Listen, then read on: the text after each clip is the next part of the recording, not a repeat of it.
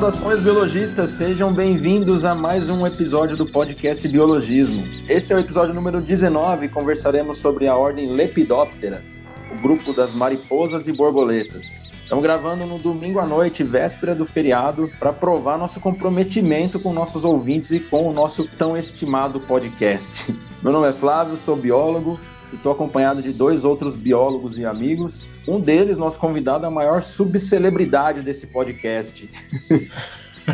Quem acompanha nosso podcast com certeza já ouviu o nome desse nosso ilustre convidado algumas vezes e daqui a pouquinho a gente vai apresentá-lo. Enquanto isso, apresente-se, menino marmorato. Fala galera, eu sou o Aron. Hoje então a gente vai. Vai ser um episódio mais. Acho que é mais cômico ainda que o episódio com a Lídia, né? Porque esse nosso convidado aí é, é mais alívio cômico que eu, né? Se você for ver. É. Mas vocês já ouviram, vocês já vão saber quem que é o cara, porque direto a gente comenta que é o cara que deu mais trabalho pra gente ano passado, velho. E, pelo amor de Deus, a gente tava de boa lá, tinha que fazer coleta com o rapaz, velho. Era toda semana. Mas foi da hora e por isso que o garotinho tá aí, né? Porque a gente ajudou ele a formar. é, bem ou mal ajudamos. Eu, como cidadão aí, era nosso patrão sem remuneração. Isso aí. Bom, mas vamos lá. Vamos lá então. Se você não curtiu ainda nossas redes sociais, curta, é tudo arroba biologismo. A gente tá no Facebook, tá no Instagram, tem muito meme, muita notícia da hora, muita informação. O podcast também em todas as plataformas, tá no YouTube, tá no Spotify, no Deezer, agora a gente tá na, na Apple também, né? Uma burocracia para entrar na, na plataforma dos Playboy, mas a gente conseguiu, então ninguém, ninguém segura mais a gente, cara. Então segue a gente lá, dá uma força, né? Que não, não custa nada. É isso aí, segue a gente, assina nos, nas plataformas aí, tem, descobri que tem isso agora, né? Você assina ou você segue no Spotify, no, na Apple. Então segue aí para ficar por dentro das nossas episódios novos que saem a cada duas quartas-feiras às 10 horas da manhã. Isso aí, compra o nosso episódio Google Play lá, dá uns trocados pra gente. é, verdade. É, dá um, nós pagar as é, dá, um, dá um trocado pro seu bruxo, ou vale abundante. Se você não se ligou, se você não se ligou o que isso é porque você não assistiu The Witcher. é, nem eu me liguei nessa. Você não assistiu The Witcher, cara? Não. Então, é por isso que você não se ligou do que, que é. do que, que eu tô falando, cara. Bom, então vamos com o nosso tradicionalíssimo momento Notícias do Ribas. Notícia do Ribas. Pesquisadores descobrem verme e inseto comum na Amazônia que pode causar cegueira. Pesquisadores encontraram um tipo de verme no mosquito catuqui que pode causar cegueira. O estudo foi iniciado em 2013 na cidade de Chapuri, no interior do Acre, onde foram coletados 30 mil exemplares do inseto. Os pesquisadores da Universidade Federal do Acre fizeram uma importante descoberta. Durante um estudo sobre a leishmaniose, doença causada pelo mosquito catuqui, encontraram dentro do inseto um tipo de verme que pode causar, entre outros problemas de saúde, a cegueira. A professora Andréa Brilhante é doutora em saúde pública e lidera a pesquisa que trouxe novidades para a ciência. Para a descoberta, ela e uma equipe de pesquisadores fizeram um trabalho de campo na zona urbana e rural da cidade de Chapuri, uma cidade que fica a 187 quilômetros da capital do Acre, Rio Branco. Durante o estudo, para surpresa dos pesquisadores, foi encontrado um verme cuja espécie ainda não foi identificada dentro de dois dos mosquitos analisados. Aí abre aspas. Nós estávamos dissecando as fêmeas na busca desses parasitas que causam leishmaniose e por uma casualidade nos deparamos com um verme. Por esse motivo, contatamos a Fiocruz de Pernambuco, que é um dos centros de referência em filariose no Brasil. Filariose é uma doença causada por vermes. E enviamos os exemplares. Lá, com o apoio deles, chegamos à conclusão que se trata de um verme, que não sabemos a espécie ainda, mas pertencia a um gênero de importância médica na Amazônia e no mundo. Então, galera, como sempre, a gente deixa o link na descrição aí do episódio para quem tiver curiosidade sobre o assunto, leia a matéria completa. Essa matéria a gente encontrou no site do G1, beleza? Então, só conferir aí o link da matéria, uma matéria importante de saúde pública que envolve o meio ambiente também. Vamos ficar esperto aí.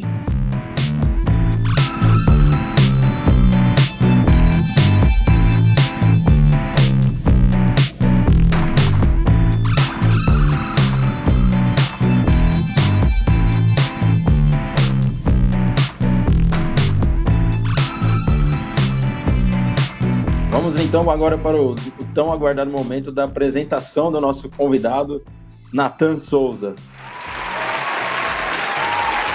Bom, então, antes de mais nada, Natan, muito obrigado pela, por aceitar o nosso convite desse humilde podcast e seja bem-vindo e, por favor, apresente-se. Depois de inúmeras críticas, mas estou aqui ainda persistir. Bom, é, sou o Natan, como o Flávio já disse, eu acho que muitos já ouviram falar em muitos podcasts aí, sou muito famoso já aqui na, na área do biologismo. O cara é quase um administrador é. já, né? É, eu sou. Eu só não apareço. É. Mas eu tô aí. É tipo sombra aquela do ratinho. Bom, é, eu sou biólogo. Agora eu posso falar que eu sou biólogo, que eu me formei no final do ano passado, de 2019. E, bom, durante a graduação, é, a área que eu mais me interessei foi sobre as lepidópteras, e especificamente sobre as borboletas. E vou comentar um pouco sobre elas com vocês com quem estiver ouvindo. E é isso. E também dei muito trabalho para o Flávio, para o Aron, para a Susan e para. Acho que o Luiz já apareceu por aí também, né? É, só a título de é, curiosidade, né? Não vai entrar na, no tema, né? Mas eu tenho que falar. O cara me deu um puta de um trabalho que ele me fez tacar um, um, uma corda numa árvore que ele queria botar uma armadilha de borboleta, mano. A boca, o bagulho ficava uns 15 metros de altura, velho. e, e, ninguém conseguia botar o negócio lá, velho. Eu fui lá, consegui colocar, ele usou duas semanas e tirou porque ele derrubou a corda, velho. o cara derrubou a corda e não usou mais, velho. Oh, eu fui lá num, num, domingão, cara, com estilingue. Eu amarrei uma chumbada de pesca numa linha de, numa linha de nalha e comecei a estilingar, ver se acertava a árvore, velho. Aí o cara nem, nem usou o bagulho direito, velho, porque não pegava nada. Não, mas, é, bom, a gente pode falar isso daí quando chegar na parte que o Nathan for explicar sobre os métodos de coleta e tal, que a gente dá para falar sobre isso aí. Mas em defesa do Nathan, ele usou sim, eu fui várias vezes lá tentar coletar. Pode não ter coletado nada, mas ele usou a armadilha, sim. Mas quem que foi que, que derrubou, arrancou sem querer o bagulho de lá? Ou ele caiu? Não, uma hora caiu, se eu não me engano. Ele caiu? caiu, mas eu usei muitas semanas ela ali.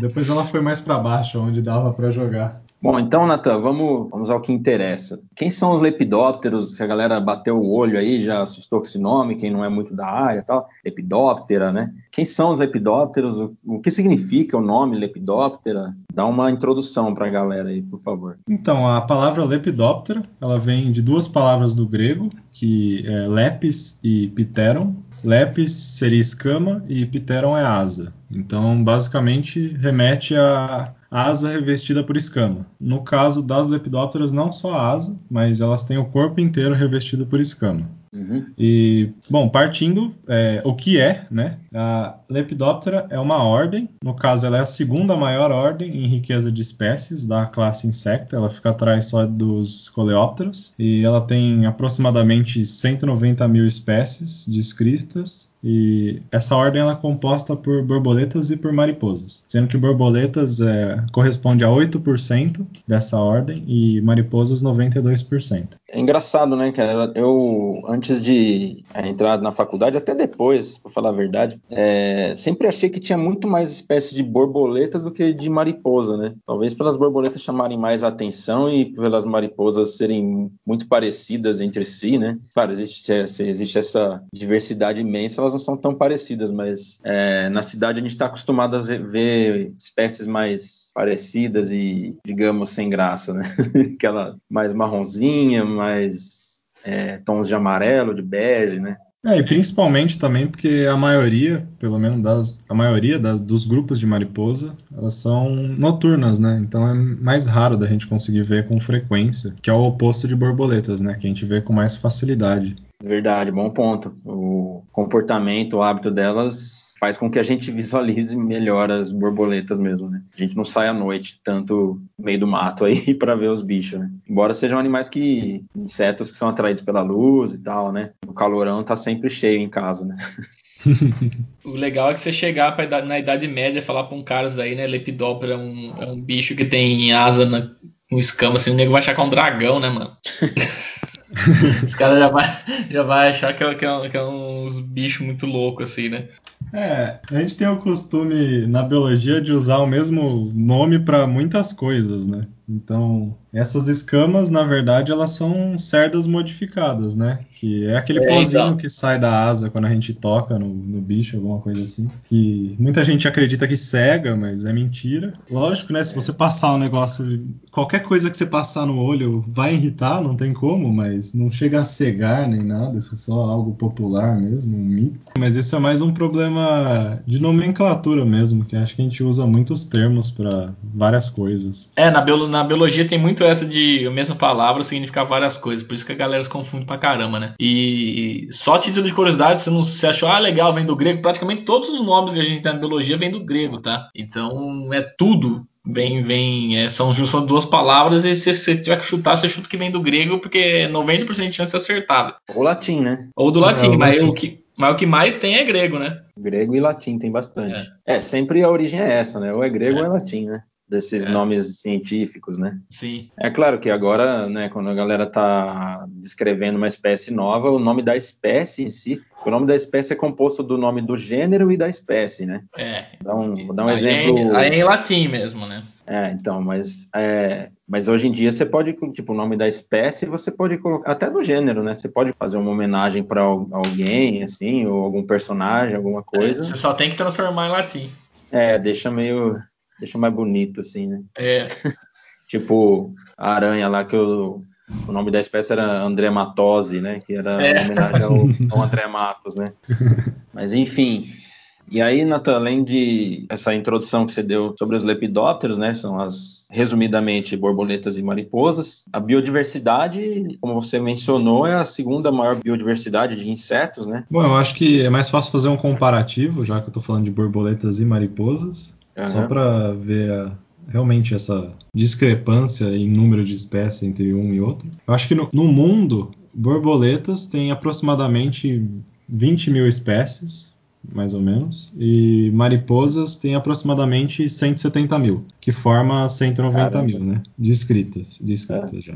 E no Brasil, é, de borboletas tem mais de 3 mil espécies e de mariposas tem mais de 20 mil espécies descritas. Lógico que esse Bacana, número já pode estar bem maior, ou sempre falo mais de, porque é bem comum mudar, né? A nomenclatura de alguns, mudar ou o gênero ou acrescentar uma nova espécie, isso tá- ocorre bastante, principalmente com, com inseto. Sim, e por ser, por ter uma biodiversidade tão grande, a atualização acaba sendo mais rápida também, né? Tipo, uma coisa que você viu dois anos atrás já está um pouco defasado, né? Diferente de mamíferos, por exemplo, né? Sim, fora que tem algumas discussões, né, já que você citou sobre mamíferos, que em inseto, eu- agora eu não sei se em todos os, gru- os grupos, mas borboletas pelo menos tem subespécie, né, que seria só um- uma mudança fenotípica, né, dependendo da área. Uhum. E enquanto é, mamífero e animais assim têm menos espécies, eles mantêm espécie, eles não fazem cinco subespécies de uma mesma espécie. Eles não têm essa, essa prática de nomenclatura, né? Eles mantêm só em espécie. Entendi. É, não, não é uma- um método utilizado para esse grupo, né? É, tem um E- pouco de discussão assim, eu já ouvi falar, pelo menos, de laboratórios de que acha meio errado subespécie ou não, mas eu acho que pelo menos para espécies de animais que não têm uma abundância tão grande, eu acho que é bom manter em espécie somente, não variar para subespécie, alguma coisa assim.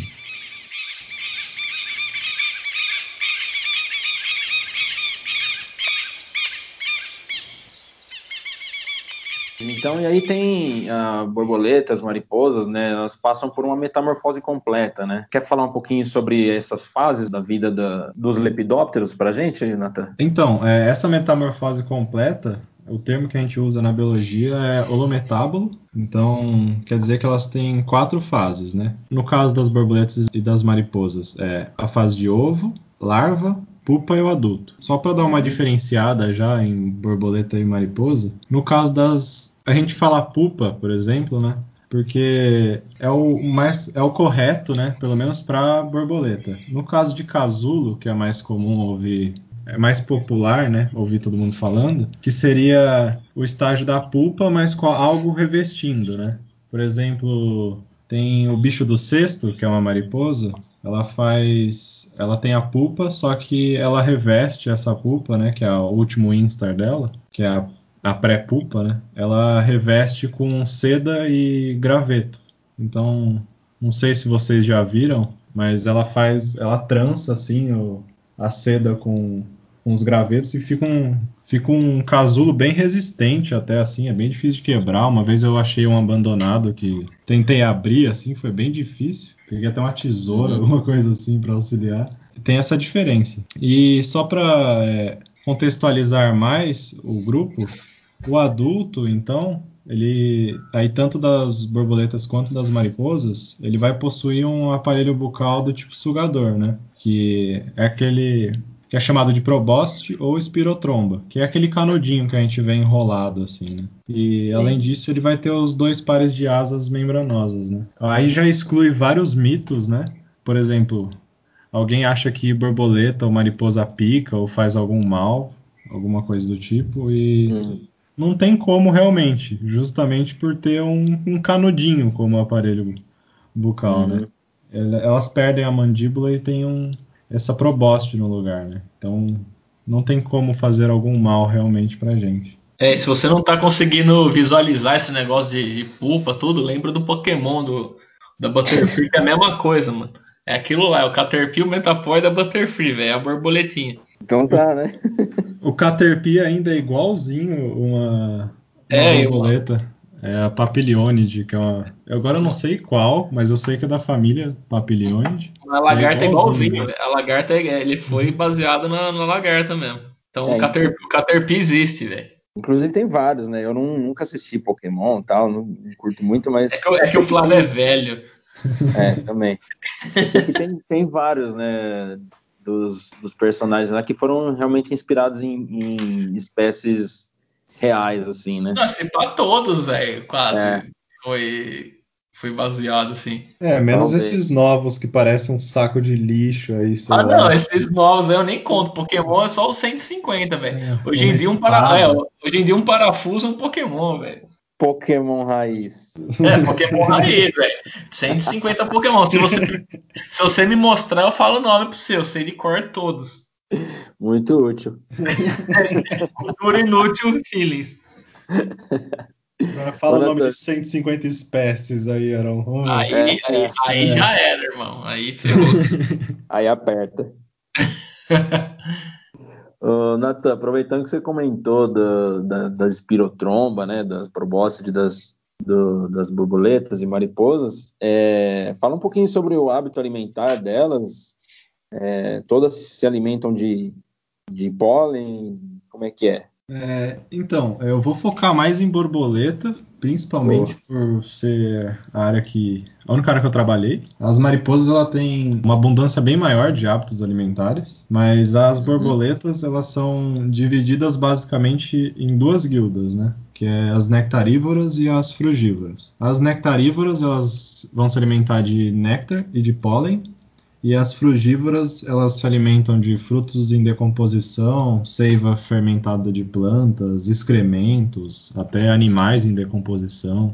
Elas bebem tudo, assim, basicamente. E já que é, eu sou famoso aqui, já dá para falar um pouco do que, que eu fiz né, na graduação, que foi o meu TCC, que foi exatamente com essas duas guildas de, de borboletas, né?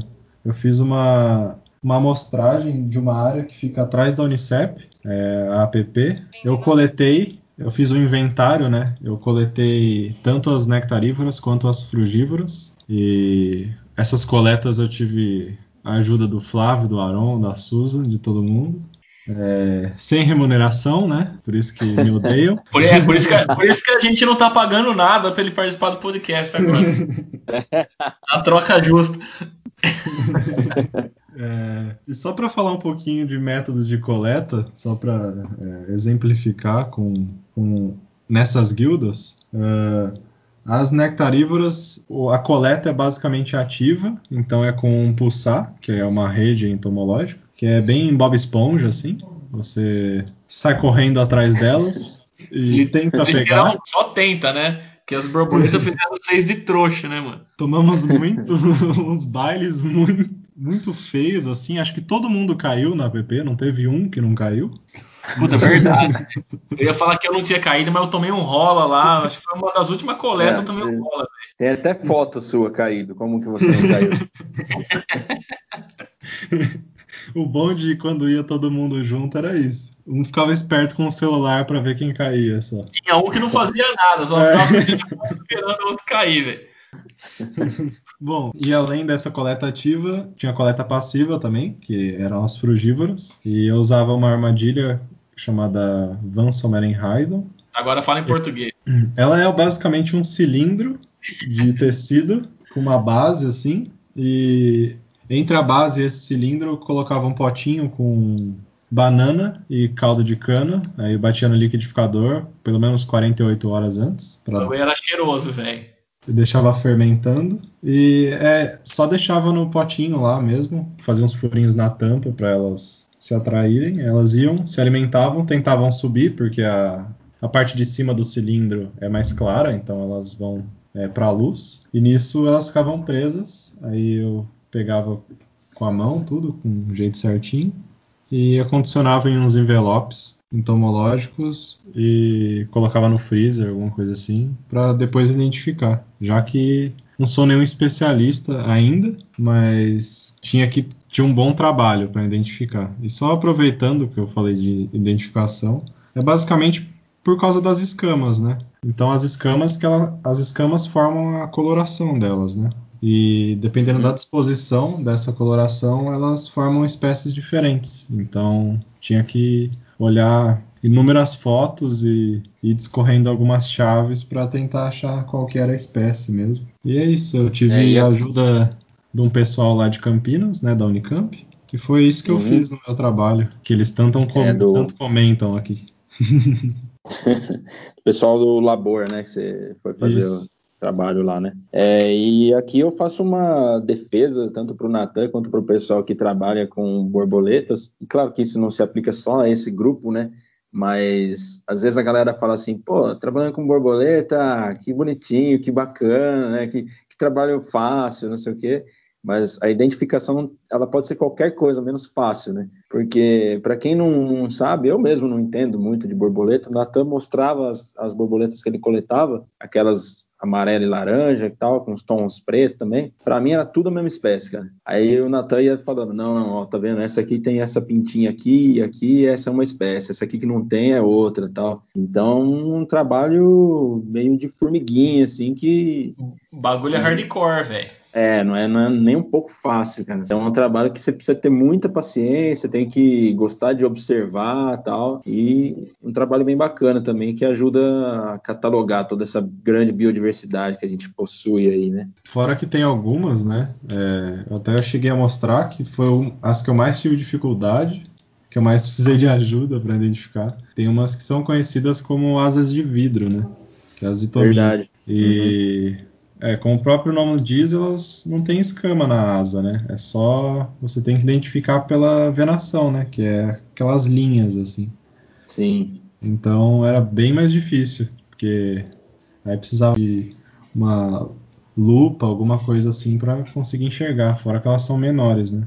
É verdade. O Natan é... só esqueceu de, de falar que a parte mais legal da coleta dele é quando ele voltava para casa, né, mano? O cara no busão, cheirando banana, com caldo de cana, com uns barulhos na mochila. A galera ficava, o que, que esse moleque fedendo banana? E tem uns barulhos na mochila, uns barulhos tipo na, na mochila do cara, cheio de borboleta, né? Barulho, você forçou um pouco, parece que ela Não, mas fazia barulho, mas no caso não eram as borboletas, porque é, eu retirava as armadilhas, né? É, era aquelas mariposinhas, né? Então tinha muita mosca que juntava também para tentar tomar um pouquinho do, da, do caldo de cana ali. Nossa, ia fazendo um barulhão e as pessoas olhando, é, nem aí, né? Eu fazendo o que eu gosto, mas. E o cara fedendo banana, aquelas bananas que fica 20 dias na feira, tá ligado? Só do busão devia adorar, né? É, né? Melhor que cheiro de, de, de sovaco, né? Mas mesmo assim, né? ah, mas tinha também, né? Fora o Imagina. que saía depois. Não, mas você tinha sorte, velho, que você ia fazer as coletas de manhã. Imagina se você pega o busão das 6 horas, velho. Imagina, ia misturar o sovaco com a banana, mano do céu, o bagulho. A galera ia jogar o Natan pra fora do ônibus. Vai a pé pra casa. O bom é que as pessoas só olhavam achando estranho, né? Eu tá carregando uma rede e tal. Ninguém Não, é- olhava é- de uma forma, nossa, que nojo. É que, é que o, Na- o Natan, velho, ele ia totalmente equipado pro bagulho, né? Vocês não têm ideia. Tipo, a gente ia parecendo uns mendigos. Natan ia de coletinho, chapéu, tudo, né? O cara ia É, lá. Ia no, no estilo, né? É, ele ia igual a lá Steve Irving pros bagulhos. Bom, e para quem não está conseguindo visualizar aí a- o lance da armadilha, como é que é tal, a gente vai deixar um link no- na descrição do episódio com a imagem das armadilhas para entender um pouco melhor, porque eu imagino que para quem nunca ouviu falar, seja uma coisa muito abstrata assim, né? Mesmo com a explicação detalhada assim, seja algo meio difícil de imaginar. Então a gente deixa o link aí com uma foto para exemplificar bem o, o esquema aí. É, mas fazendo uma, uma analogia assim, mais ou menos, esse daí o pessoal já deve ter visto já.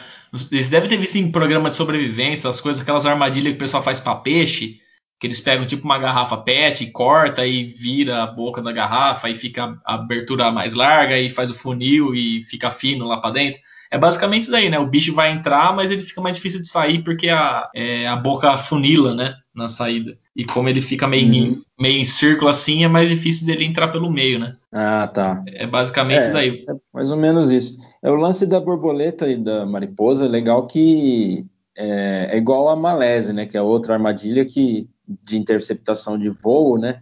E ela induz o bicho aí para cima, né? Porque o bicho está sempre indo na direção da luz. Sim. E aí, como o Nathan comentou, a parte do alto da armadilha é mais clara e aí o bicho fica preso ali, né? Sim, é. E aí o mecanismo para ela não voltar é basicamente isso daí do que o pessoal faz para peixe mesmo, né? Que você faz um funil e ele é mais fácil de entrar, né? Mas para sair é mais difícil. Né? É, Basicamente e, isso é, daí. acho que porque vai contra o comportamento do bicho, né? Ele não vai imaginar. Alguns escapam, né, Nathan? Não são todos que ficam lá, né? Sim, Mas é, a gente sempre deixava a armadilha de um dia para o outro, né? Então, nesse meio tempo, podia muito escapar.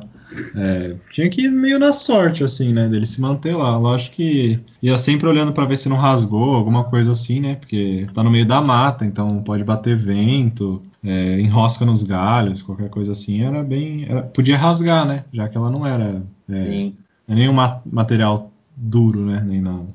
É, o material dela é aquele, aquelas telas que mosquiteiro que você põe para cobrir berço de criança, para cobrir as Isso. comidas. É isso daí, cara. É tule, né? O bagulho, né? É, O nome, sei lá, acho que isso aí é frágil, Acho né, cara? que Então, é bem frágil. Então, um negócio, qualquer galho que caísse assim, rasgava, né? E fora que no meio do mato a armadilha está suscetível a outros animais maiores também, né? Como alguns mamíferos, pode ser. Se a armadilha atrai borboleta, ela também pode atrair um, um gambazinho, um macaco e tal. E uma vez tinha até marca, né? De, de Tinha. dente, né? Num, num, num potinho lá da. Acho que mais É, de uma vez, na verdade. Teve, teve em vários pontos lá.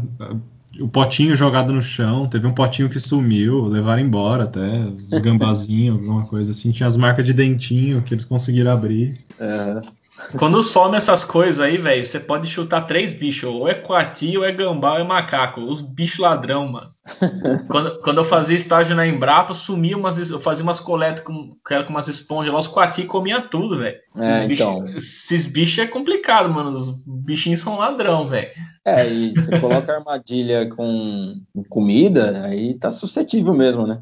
Não, mas o pior Ah, que é. o bicho chegar, é- o bicho que não é do seu interesse, né, no trabalho, chegar e, e boicotar seu trabalho, né? Não, mas o pior é que as esponjas que a gente usava lá na Embrapa, mano, era umas esponjas com ácido, velho. Os bichos comiam o bagulho, velho.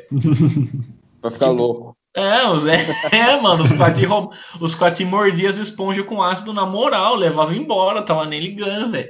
Mas qual- agora vamos estamos saindo um pouquinho do, do foco aqui das mariposas, mas bateu curiosidade. Qual que, é, qual que era o- a ideia do, do- desse trabalho aí das esponjas com ácido? Era um, um trabalho de gás de efeito estufa, tá ligado? Aí Ah. era um ácido lá que ele meio que absorvia um determinado gás, agora eu não vou saber qual é, não lembro, mas ele absorvia esse gás. Aí você pegava e fazia análise quantitativa na esponja, pra ver quantas moléculas de, desse gás tinha no bagulho. Só que os coati roubavam, quando era na no, no pasto, beleza. Agora quando era nas matas, os coati roubava tudo. Ah, os coatis eram contratados, então, contra por empresas anti-aquecimento global. Oh, os Quati vinham até com aquela, aquelas faixinhas no olho, assim, para roubar o bagulho, né?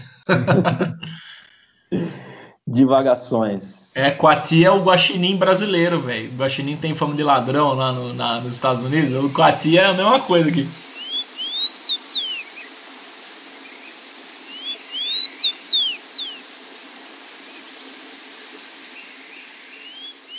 Bom, então, prosseguindo, saindo dessas divagações aí, é, vamos para uma das coisas que a galera mais pergunta, né? Qual é a diferença entre a borboleta e a mariposa?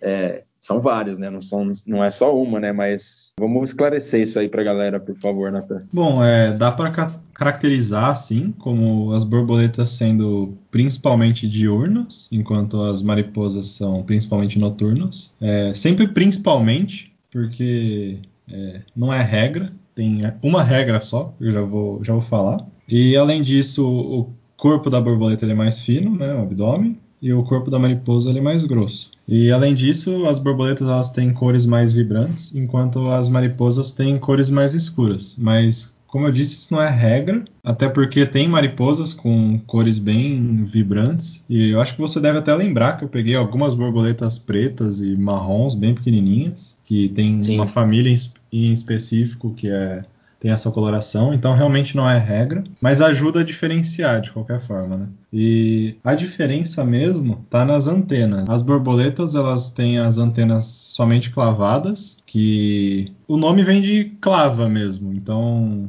clava é aquele, aquela arma medieval, né, que tinha que é um cabo com uma bola na ponta que era uma bola de, de uhum. ferro, acho, com uns espinhos, alguma coisa assim. E Sim. é basicamente isso, ela tem esse formato. A ponta dela é mais dilatada, né, que o resto. E enquanto a, as mariposas, elas têm as antenas é, de muitas formas, então pode ser filiforme, que é só é fininha mesmo, né? É só de um tamanho, uh, pectinada, que parece uma pena, uh, e também tem algumas que têm essas antenas clavadas. Porém, é, a diferença tá que elas possuem um apículo, que o que é esse apículo, né? Ele é uma, um pincel de pelos no ápice, só que não, não dá para enxergar, né? Teria que ter lupa, alguma coisa uhum. assim, pelo menos na maioria.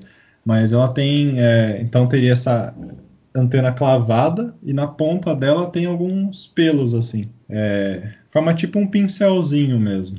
Se procurar na, na internet é fácil achar. Eu até vou passar uma imagem para você colocar junto com, com as armadilhas, as coisas assim, para ir contextualizando melhor. Beleza. E... Valeu. Bom, por que elas são tão. É...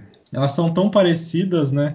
Principalmente porque essa semelhança ela se dá devido às borboletas poderem ser consideradas um grupo dentro de mariposas, né? E, na verdade, tudo, é, se você pegar a linhagem evolutiva, tudo vem de uma mariposa. Então, isso que dá essa, essas semelhanças tão grandes, né, para essa ordem. Você falou a regra, então a regra não é do, da posição da asa quando elas estão paradas? Isso aí não é, é exceção, então? É exceção. Na verdade, não pode dizer nem maioria, mas também tentam olhar por borboletas pararem com asa fechada, enquanto a mariposa para asa é. aberta, mas também não é assim. Até tinha uma que eu peguei, não sei se vocês vão lembrar, que tinha uma borboleta que eu coletei, é, o nome popular é de estaladeira, né, que é a madre, o gênero. E ela fazia um barulhinho estaladeira vem disso, né? Ela ficava fazendo um barulhinho enquanto tava na armadilha. Não sei se vocês vão lembrar. Mas essa em uhum. específico, ela para com a asa aberta. Então realmente não é regra. A regra tá somente na diferenciação pela antena.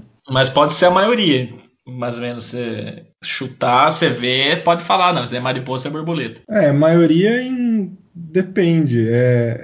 Depende é uma palavra muito usada na, na graduação e em tudo, né? Tudo, é. Biologia, tudo depende. É, não dá para dizer maioria, mas ah, se você assim, se tiver todas essas características, sem comparar só a antena, é provável que seja uma borboleta, assim. É, Porque sempre que o pessoal mais fala de diferença é isso daí da posição da asa, né? E que mariposa é sempre mais peluda que borboleta, né? O pessoal fala isso também, né? Ela não é mais peluda, é que ela é maior, né? Então é meio É, consequência. É, o tamanho delas também, né? Pelo menos da maioria. É maioria sempre, né? Mas a regra mesmo tá na diferenciação pela antena. E não pelo. Todas essas características mais populares, assim dizer. É, não dá para bater o martelo só com a posição das asas ou por, por parecer mais peluda, né? Tem que ir, mais, ir mais a fundo, né?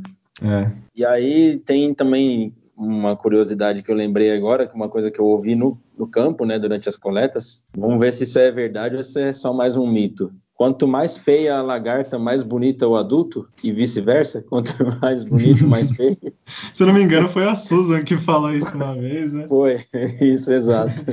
Ó, pelo menos em todas que a gente pegou, lá nessas coletas, é, isso era verdade. Agora. Ah, eu acho que feio e bonito é muito relativo, né?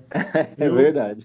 Pode falar, que menos- quanto, é, pode falar que quanto mais espalhafatoso for a lagarta, né? Você pode ter mais certeza que é uma mariposa, né? O pessoal fala, né? Eu não vou me Depende também. Não vou me atrever a dar certeza, mas pelo menos eu lembro que teve uma que era branca. Não sei se você lembra, Flávio, que até Lembra? a Susan falou que queimava bastante, que era de mariposa. Aham. Que eu levei, enfim, eu levei o Flávio algumas vezes em outras coletas além do, do TCC para pegar umas lagartas quando eu tava começando a me adentrar nesse mundo, né? E tinha tinha uma que era muito bonita, não sei qual que é agora, não vou lembrar. Não sei a espécie certinho, mas ela era branca e nossa, era muito bonita. Falei, é, vai ficar um bicho lindo, né? Eu criei tudo é, alimentando num, num potinho lá e virou uma mariposinha marrom menor assim, nada a ver. Falei, nossa, aí a Susan que veio com essa regra, né? Falando que se for muito bonita a lagarta, pode esperar que o adulto vai ser bem feinho. Mas não, não é regra, não. Mas isso vale muito pra humano também, né, velho? Você pode ver, aquela galera que na, no colégio era maior bonita, era os famosinhos, tá tudo zoado hoje, em dia, tudo. Aí é os feinhos, tá tudo bonito, velho. Tudo mal diagramado. É, velho. Eu não, eu não me considero um cara bonito, mas perto do que eu era quando eu era mais criança, eu tô, tô lindo, velho. É, não, você era feio antes, você continua feio agora. Perto do que eu era, eu tô bonito, velho. Tá bom, momento biscoitagem. Um oferecimento Traquinas. Traquinas, o biscoito que é a sua cara. Mas isso vale muito pra humano também. Quanto mais bonito criança, mais feio vai ficar adulto. Então não vai nessa de foto de criança, não, que você vai ser enganado, velho. É, mas o E o- difícil é que quando você é criança não tem o aval, né? De você é bonito ou não. Geralmente sua mãe fala que você é lindo. Então como você vai se considerar, né? Não, mas você você vai vê- achar que você é bonito. Mas você vê uma foto de criança e fala, ah, criança bonita. Aí você vê e fala, meu Deus, que que é isso? Bom, o Natan comentou aí da- das coletas das lagartas, né? É, essas aí foram terríveis, né? Porque não imaginava, mas é muito difícil de achar a lagarta, né? Você tem que ir olhando quase que folha por folha nas árvores ali na mata, né? Aí quando foi para as borboletas, aí já é mais divertido, né? Você vê o bicho sai correndo lá, sai correndo com o pulsar igual o Bob Esponja caçando água viva, aí já é mais divertido, né? É Agora, as lagartas era um trabalho de muita paciência, cara. Aquele, aquele era difícil. E aí, às vezes, a gente ficava duas horas na mata ali procurando e, tipo, pegava duas, três lagartas. Tinha dia que dava sorte, pegava bastante, né? Mas, no geral, era bem mais trabalhoso e mais entediante também, né? E a galera acha, ah, mas é de boa pegar os bagulhos com pulsar, que vocês não viram os pulsar que nós usávamos. Não era o ideal. Uns pulsar com os cabos curtos, uns pulsar com o cabo quebrado que a gente amarrava no durex. Você tem que ir improvisando com o que tiver na mão ali, né? E era um Você vira com o que tem, né? E eu não dava pra pegar cigarrinha, mano. Não era pra pegar borboleta. O bagulho era mó pesado, tá ligado? É, exato. Você acertava a borboleta, você ia pegar, soltava a asa dela. Destruía o bicho. Você tava dando uma machadada na borboleta.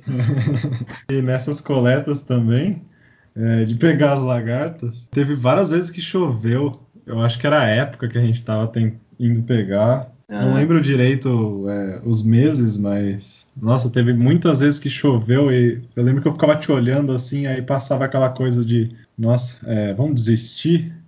É. Vamos embora? Porque parece que na chuva dá um, dá um sentimento de, nossa, é, quero, quero acabar logo, mas mesmo É. assim a gente resistiu a várias coisas e ficou coletando mesmo na chuva, mesmo com qualquer coisa que desse errado. Chuva, sol ardendo pra caramba, cutucando vespeiro. Nossa, correndo de abelhas. Mas é, é bacana. No fim, pô, a gente na época reclamava até, né? Enchia o saco do Natan aí e tal, porque é que o Natan também coletou 365 dias, ele coletou 340 dias no ano. Mas, pô, estamos aí sete meses sem pisar no mato. Mó saudade, vontade de Nossa, voltar uma a fazer essas coletas. imensa. né? É, então, o coronavírus ajudou pra gente valorizar essas coisas aí.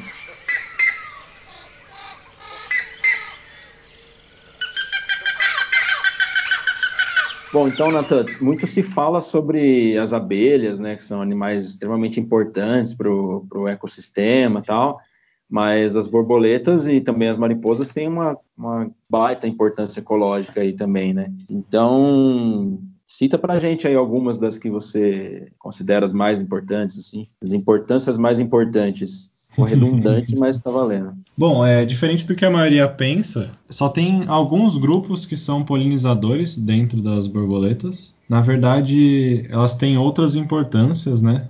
A parte de polinização ela não é tão descrita ainda. Falta, até onde eu sei, falta trabalhos para descrever a quantidade, né? Igual já fizeram com abelhas e com outros insetos, pelo menos para a área neotropical, né?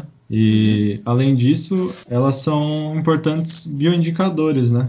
Que foi por isso que eu quis fazer até meu, meu trabalho, né? E elas são muito utilizadas nessa área. Que basicamente é, o que possibilita elas serem utilizadas né, para isso é que elas têm um ciclo de vida curto e elas têm uma facilidade de amostragem, né? Embora a gente tenha sofrido alguns bailes aí, né? Depois que pegou uma certa prática, viu que era relativamente fácil, né? Sim. E até porque, né, quando tem um método de coleta passivo, né, que você espera o bicho vir, isso faz com que tenha uma facilidade de amostragem maior, né? E o que que é, né, essa bioindicação, né? Que basicamente elas conseguem responder a diferentes intensidades de alterações ambientais. Então, elas têm uma relação muito íntima com, com as plantas, né? E conforme você desmata alguma área, é, elas podem simplesmente deixar de existir ali, né? Porque a fase de larva, né, a lagarta, ela se alimenta das plantas. E isso, isso já, já posso citar a maior importância delas, que é elas serem a base da maioria das cadeias tróficas é, neotropicais. Ou seja, elas são a base das teias alimentares, né? Que tem todo aquele ciclo, né, que a gente aprende. O bicho que come uma planta e vem outro bicho que come esse bicho que comeu a planta, etc. E elas são a base disso, né? Elas se alimentam das plantas e graças à existência delas ali no, no local que é, faz com que existam os outros animais também naquela região. E só para citar uma importância aí, mais que a gente deveria manter, né? Já falando dessa, desses recursos que elas precisam, né? Eles são bem específicos, principalmente em alguns grupos. Só para citar como exemplo, tem um grupo, né, que é os riodinídeos, que é uma família. Tem um grupo dentro de riodinídeos que é a Mesosemine. É, a larva dessa, desse grupo, as larvas, né, elas só se alimentam de rubiáceas, que é um grupo de plantas específico. Então, se não tiver esse tipo de planta, esse grupo, elas não se alimentam de mais nada. Então é importante manter essas áreas verdes preservadas, não só de uma forma mais heterogênea, né? Ou seja, com uma grande diversidade de plantas, e não só áreas homogêneas, né? Com um grupo apenas, porque isso possibilita que não só das borboletas, né? Já falando do, dos animais em geral, isso possibilita que outros animais possam viver ali, né? Sim, exato. Bom, então, como não poderia deixar de ser, é, volta e meia a gente gosta de fazer isso, vamos jogar uma polêmica na roda aí. Pra variar. Não, é, só para não passar em branco, vai. Vocês ouviram É. pistolar um pouco, né? É, então. É, um tempo atrás aí começou a bombar nas redes sociais, já faz uns anos na verdade, né? Acho que essa prática não é tão recente assim, mas galera com essas ideias de pensar fora da caixa, né? De, de ser diferenciado, a galera surgiu com a brilhante ideia de, ao invés de usar jogar arroz na noiva na saída do casamento, né? É, soltar borboletas, né? né? Na real, você vai falar essas ideias de fora, essas ideias de retardado, né, mano? Já é. Não é nem ideia diferente, é ideia de, de idiota mesmo. Não, então, mas que tá, a galera quis pensar fora da caixa e veio com isso, beleza. A ideia é realmente, se você analisar só a cena da noiva e do noivo saindo com um monte de borboleta voando, é bonito mesmo, né? Quero ver se você fala, né? Aquela galera que tem fobia de borboleta e não sabe, você joga, já infarta a noiva, né, mano? Então, o problema é como isso é feito, né? E aí que entra a grande polêmica do negócio, né? Mais ou menos por cima, como é que era esse lance das borboletas. É, eu confesso que faz um tempinho que eu não ouço falar mais sobre isso, aí eu lembrei desse, desse tópico quando a gente escolheu o tema, né, do episódio. Acho que os caras é se ligaram, né, que, que tava dando muita merda, né, mano? É, então, eu achei que valia a pena comentar. Não sei se caiu em desuso, até porque isso acaba sendo um crime ambiental, né, cara? É, com você, certeza.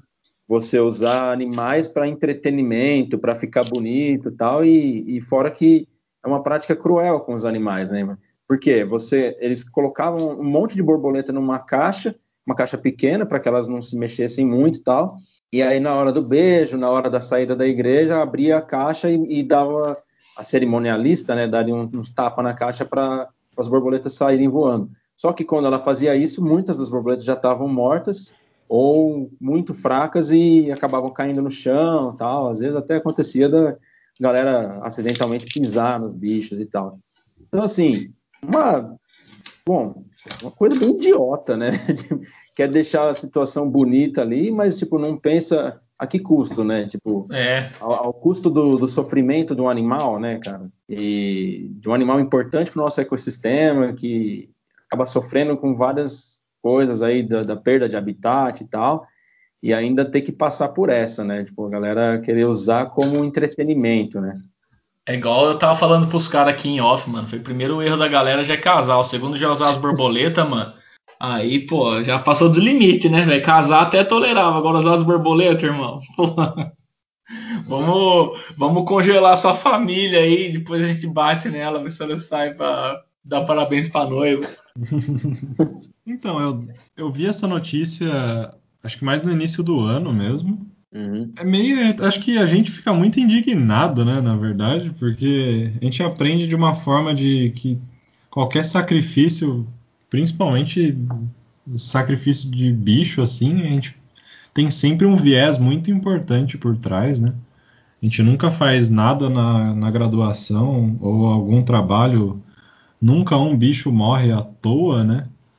É, tem sempre um viés científico de alguma pesquisa e que vai gerar algum resultado, né? Satisfatório. Exatamente. Então, sei lá, a gente fica muito indignado com essas coisas, né? Eu vi, eu fui atrás até, eu lembro, eu procurei uns relatos, assim, eu sempre gosto de ver todos os lados, né, quando eu vejo alguma, alguma notícia. Então, eu queria saber qual que era o porquê dessa noia aí, né? Uhum. E tinha uma, tinha uma, uma mulher que eu vi que ela estava falando que, isso é relato de noivos, né? Para os noivos era como se as borboletas tivessem saído do estômago. Então tinha esse Puts. simbolismo assim, é, romântico, né? Pô, pra Sim. mim, borboleta no estômago é quando eu tô com ânsia de vômito, velho. é, mas tem essa, essa analogia, né, que a galera fala, ah, borboleta no estômago é uma expressão que, que significa, sei lá, estar apaixonado ou, ou estar muito feliz com alguma situação e tal, né? E aí acho que talvez tenha vindo daí mesmo. Bom, primeiro que uma revoada de borboleta é muito bonito, né? Então acho que a galera quis embelezar a, o evento dessa forma. E ainda surgiu essa outra analogia aí, né? Das borboletas saindo do estômago. Não tinha parado para pensar nisso. É, mas ao mesmo tempo, não estou defendendo de forma alguma. Eu só gosto de ver os ah, lados sim, claro. mesmo. Sim, mas claro. tinha. Aí, enquanto isso, vi uns convidados falando, né? Aí tinha gente que tinha medo, então saía correndo. Tipo, falou que a maioria morria, não voava, tipo, era baixinho, assim, não, não, era nada bonito igual se esperava, sabe? Uhum. Não, Nada nem, próximo Sai- ao nem- nem- nem pros caras pensar, sei lá, mas o bicho tá voando meio baixo, vamos soltar do teto, né? Faz merda e faz errado ainda. Ah, sei lá, tem tanta coisa pra fazer, né, cara? Tem, tem uma, uma indústria inteira em volta disso, né? Pô, tem Pô, faz, né? Aqueles... Faz umas borboletas de papel, né, velho? É, exato, exato, pô. Faz borboleta de papel e joga do teto. Ou pega aqueles tubos mesmo, mira na cara dos outros. Mais melhor, divertido. né? Se quer um negócio colorido, pega um confete. É, então. mano. Tem tanta gente que faz isso, é tão mais simples, né? Mais barato até. Eu vi que tinha bem caro até comprar essas borboletas aí. Sim, Realmente, imagino. Não, pra tem- ver, o bagulho, o bagulho vem de Salvador, já começa aí. Tipo, se você não é de Salvador, você vai pagar caro pra caramba pra trazer o bicho de lá, velho. É o frete ainda, né? É, então.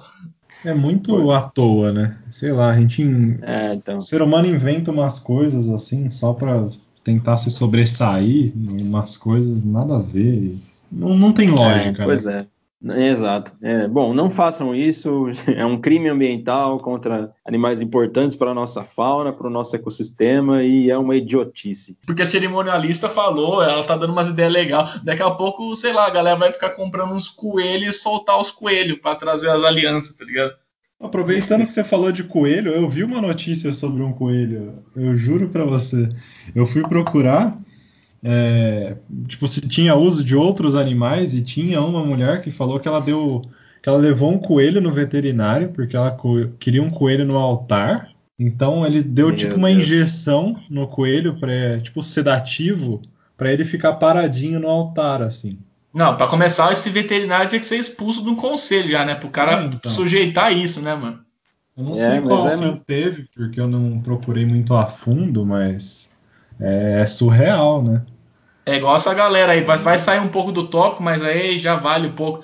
Se você acha legal essa galera que vai pra esse zoológico aí, que fica tirando foto com os tigres, com o leão, você tá tirando foto com o bicho dopado. Então você não gosta do bicho, você é outro que financia isso. É, tem que. Eu acho que todo esse entretenimento envolvendo animais ele tem que ser repensado, né, cara? Com- Como que. Aquilo não é natural do bicho, né, cara? Então, como por, que o bicho tá fazendo aquilo, tá ligado? então, mano, por mais que seja um bicho de cativeiro, tudo, mano, não tem essa, velho. Você nunca vai ficar de boa do lado de um, tigre de 300 quilos, irmão. Tá Ainda ligado? mais uma pessoa desconhecida. animal. é, então, se for alguém que criou desde, desde pequeno, ok, mas, pô, você nunca viu o bicho na vida, o bicho, ah, não, vou ficar suavão com o maluco aqui, deixa eu até É. de- deitar no colo dele. Muito improvável. Pro- É, é muito provável mesmo que eles sejam todos dopados mesmo. É. então. Porque diz que não há provas, mas fortes evidências, né, de que, de que sejam mesmo todos dopados, né? Bicho, eu não duvido nada que se você abrir a boca do bicho lá, vai estar até com os dentes e com os caninhos cerrados. É, isso aí já, já é crime mesmo para É. ser preso mesmo, né? Total, mas eu não, eu não duvido que tem uma galera que faz isso. É, pois é. Bom, e aí, além dessa polêmica das borboletas nos casamentos, tem outro lance que não deveria ser polêmica, mas é uma coisa muito triste que vem acontecendo, que a gente vem atravessando há muitos anos, na verdade, mas uh, em alguns períodos da nossa história isso acaba se agravando um pouco. E recentemente a gente teve essas grandes queimadas na Amazônia, no, no, no Pantanal e diversas outras áreas naturais do país. Inclusive, a gente tem um episódio dedicado a essas queimadas. Eu e o Ribas, a gente conversou com a Ana Elisa, uma bióloga, amiga nossa, e é um episódio bem interessante. Não vou chutar o número agora porque eu não estou lembrando qual que é, mas dá uma procuradinha aí que é um episódio bacana. E, e aí, assim, é- essas queimadas, ah, desmatamento, tal, essa perda de habitat, a gente acaba sempre vendo mais notícias da, da macrofauna, né? Que, que o tamanduá bandeira ou uma onça, né? Uma jaguatirica, tal, acaba entrando em maior evidência. Mas também afeta e muito os insetos que compõem uma grande parte da biodiversidade, né? É, a maior parte, na verdade, só que como são animais muito menores, acabam não entrando tanto em evidência e também muitos animais não possuem o carisma das pessoas, né? Então ninguém vai ficar com, morrendo de dó se você falar que morreu um milhão de besouros na Amazônia, mas quem é da área mesmo, quem se importa bastante com o meio ambiente, né? Então acho que é legal a gente entrar nesse ponto, né? Falar, comentar um pouco sobre esse assunto, né?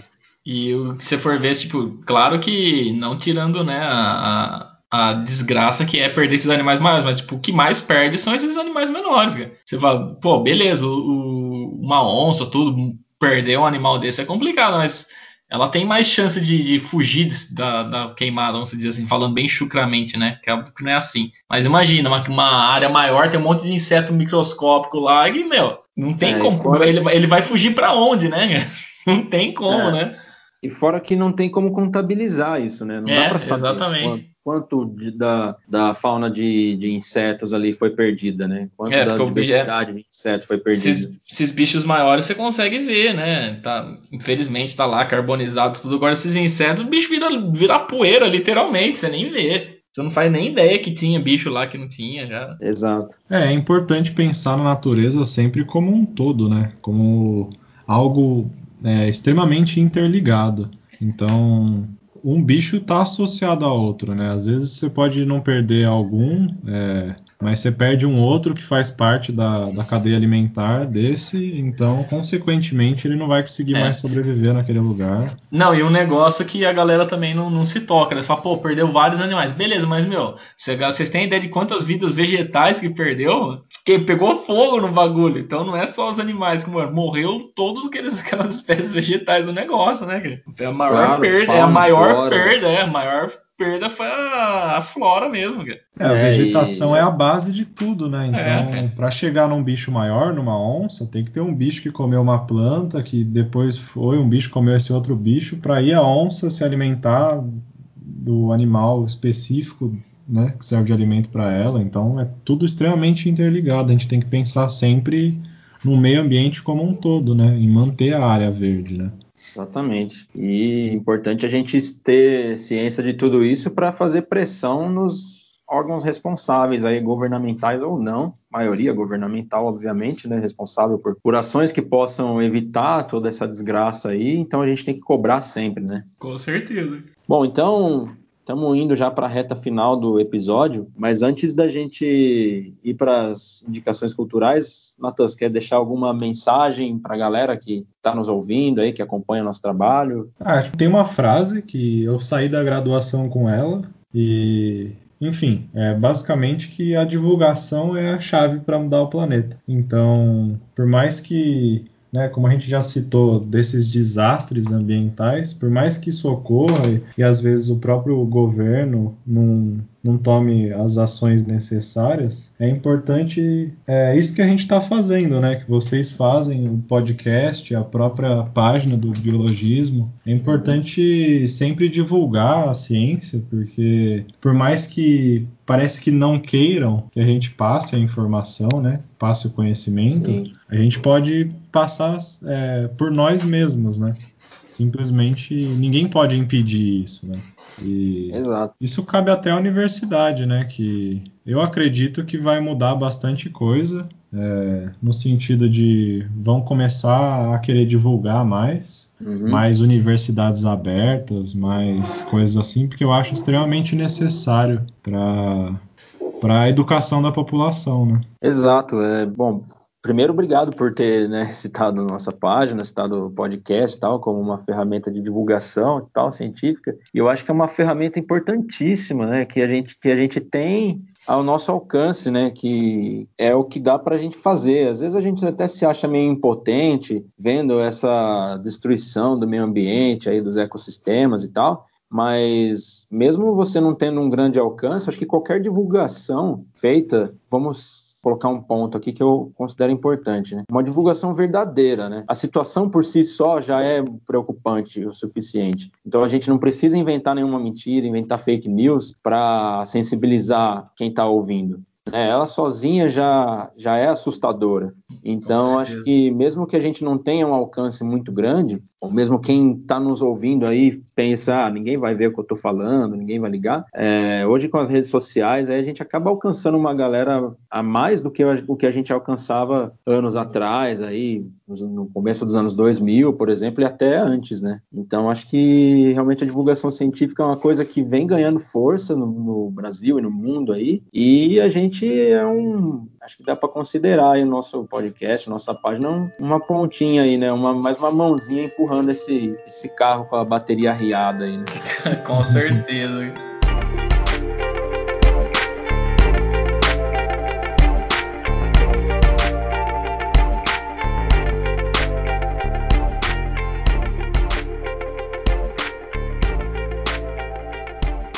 Então vamos para nosso momento de indicações culturais, agora na finalzinho já do nosso episódio, é, onde a gente indica para quem está ouvindo aí algum livro, algum artigo, filme, série, música, uma receita de culinária, um passeio, o que quiser indicar aí. Natan, tem alguma coisa na agulha aí? Uh, eu comprei um livro recentemente, eu não sei se vocês já leram, é A Revolução dos Bichos. Eu acho Sensacional. Ele é muito bom. Muito bom. Além dele, eu acho que a Origem das Espécies é muito bom. Eu tô lendo pela segunda vez agora. É, Pós-graduação. Guerreiro. Eu acho que ele, ele é a nossa bíblia, né? Dos biólogos. É. Eu acho que é o mais importante, assim, para todo mundo que é, se interessa por ciência. E até quem não se interessa, é muito bom. É, isso aí. É, ele é tido exatamente dessa maneira. É a bíblia dos biólogos, né? A bíblia da biologia. Boas indicações. Também endosso as indicações do, do Natan aí, porque Revolução dos Bichos é um baita livro. E pouco tempo, livro curto e tal. E Origem das Espécies dispensa apresentações. Né? E aí, Arão? Hoje eu vou indicar uma série, é uma série da, da Netflix, ela é de 2017. Tem acho que duas. duas. não é versões, né? Mas são dois lugares. Chama 72 Animais Perigosos na América Latina. Aí tem um outro que é na Ásia, se eu não me engano mas essa em si é da América Latina. É uma série que são 12 episódios e ela fala de praticamente todos os animais que considerados perigosos, né, aos olhos humanos que existem na América Latina, desde felinos, aracnídeos, víboras e tal é, as criaturas mais mortíferas da América Latina, eles falam nessa série. Tipo um documentário, assim, mas é, é da Netflix. É, eu tô ligado nesse documentário, é bem legal mesmo. E ele lembra um pouco aqueles programas que passavam no Animal Planet antigamente, né? Sim, tipo, sim. Os animais mais alguma coisa do mundo lá, né? É, e tem esse daí tem outro que é na Ásia, alguma coisa assim, se eu não me engano, mas tem duas, é, duas séries dessa, né? Que é de animais perigosos, só que uma em cada local do, do planeta, assim. Boa, mano. É, é, bem legal mesmo essa série. É, é aquela coisa que você não, precisa manjar de nada, assim, dá pra gente ver por curiosidade e tal. Tipo programas que passam até sim, na tarde da, da, Bandeirantes e tal. É, é aliás, tem. Acho que eu tô até entrei aqui pra ver. São, tem quatro dessa saga de 72, assim. Tem 72 animais perigosos da América Latina, 72 animais perigosos da Ásia, aí tem 72 animais é, bonitinhos. E tem 72 lugares perigosos para se ver. Então são essas quatro, essas quatro temporadas, vamos dizer assim. Pô, tem, sei lá, quase 300 animais aí para ver, então. É, tem, tem os perigosos e os bonitinhos também. Os bonitinhos você vai ver pinguim, filhotinho de leão. Bacana, é válido, muito bom. Bom, e eu quero indicar, é, eu sempre fico meio sem graça de indicar canais maiores que a gente, que tem um alcance muito maior, mas sempre tem alguém que não conhece, né? É, eu quero indicar um canal no YouTube chamado Física e Afins, que é da Gabriela Bailas, que é uma, uma moça que é física, né? Formada, tem doutorado, pós-doutorado e tal. E é um canal acessível tipo, até para quem não entende nada de física, como é o meu caso, mas ele é muito interessante porque ela fala um pouco da, da física em alguns filmes, em algumas séries. A gente estava falando de divulgação científica agora há pouco, ela é uma baita divulgadora científica, é, é, tem um, uma força legal assim nessa área, até porque ela vai muito é, desmistificando a pseudociência, né, em, em, alguns casos aí, né, galera antivacina, terra plana, né, desse povo aí. Então, é... Você vê, né, velho? Nos anos 2000 a galera clonando os bichos e agora a gente tá tendo que ensinar a galera a tomar banho e tomar vacina, velho. Exatamente. e esse canal dela é bem legal para isso, assim, para ir desmistificando essas coisas. É um conteúdo bem acessível e tal. É, acho bem válido. Beleza? Beleza. Bom, então, antes de encerrar, quero agradecer muito ao Natan Souza, como eu disse no começo aí, a maior subcelebridade do biologismo. Muito obrigado, Natan, por ter topado bater esse papo com a gente aqui, domingo à noite, véspera de feriado. E as portas estão abertas para próximos retornos aí. E, enfim, a palavra é tua, mais uma vez. Bom, eu que agradeço. É, foi muito legal o papo. É, o bom é que vocês são meus amigos, então dá pra conversar normalmente. o cara não fica cabreiro, né? É, tirando as críticas, né? Recebi algumas. Mas foi muito legal. É, espero que vocês continuem com os podcasts e com tudo mais. Pode contar com a minha ajuda sempre que precisar. E só um outro agradecimento, já que você citou uma outra página e tudo mais. Eu queria citar a página do Labor, que é o local que eu pretendo estar daqui a algum tempo, que é um laboratório de borboletas lá da Unicamp. E eles têm uma página do Instagram que é bem legal. Eles colocam algumas curiosidades. É, tem dias que eles abrem para perguntas. Tem bastantes. É, tem lives também. Uhum. Bem interessante para quem tiver é, mais interessado ainda em borboletas e mariposas, no caso. Boa, garoto. Da hora. Beleza, então. Ó, vou Bom, até então... já seguir aqui, ó. Lembrando que é labor com dois Bs. Já deixa nas indicações do Natan também na, na descrição aí, só acessar o Instagram da galera. Então, galera, mais uma vez, muito obrigado a você que sobreviveu até aqui. Nós agradecemos de coração a quem acompanha nosso trabalho, a quem ouve nossos podcasts, nossos, ou melhor, nosso podcast, né? que é um só. E quem curte as nossas páginas, enfim, acompanha nosso trabalho aí, dando aquela força. E a gente sempre pede para a galera dar um feedback aí, né? Mandar os comentários aí do, do YouTube ou na plataforma que der para comentar. E se tiver ouvindo uma plataforma que não dá para comentar, manda uma mensagem para a gente no inbox do, do Facebook ou no direct do Instagram, que a gente está sempre de olho lá. Beleza, a galera? Sempre, então... A gente sempre tenta responder. Se a gente demorar é porque tem 70 mil curtidas na página, cara. Não é tudo que aparece também pra gente, né? É, a página tá crescendo, às vezes é um pouco difícil de acompanhar essas é, então. mensagens, mas a gente tá sempre de olho. Bom, galera, então beleza, a gente vai ficando por aqui.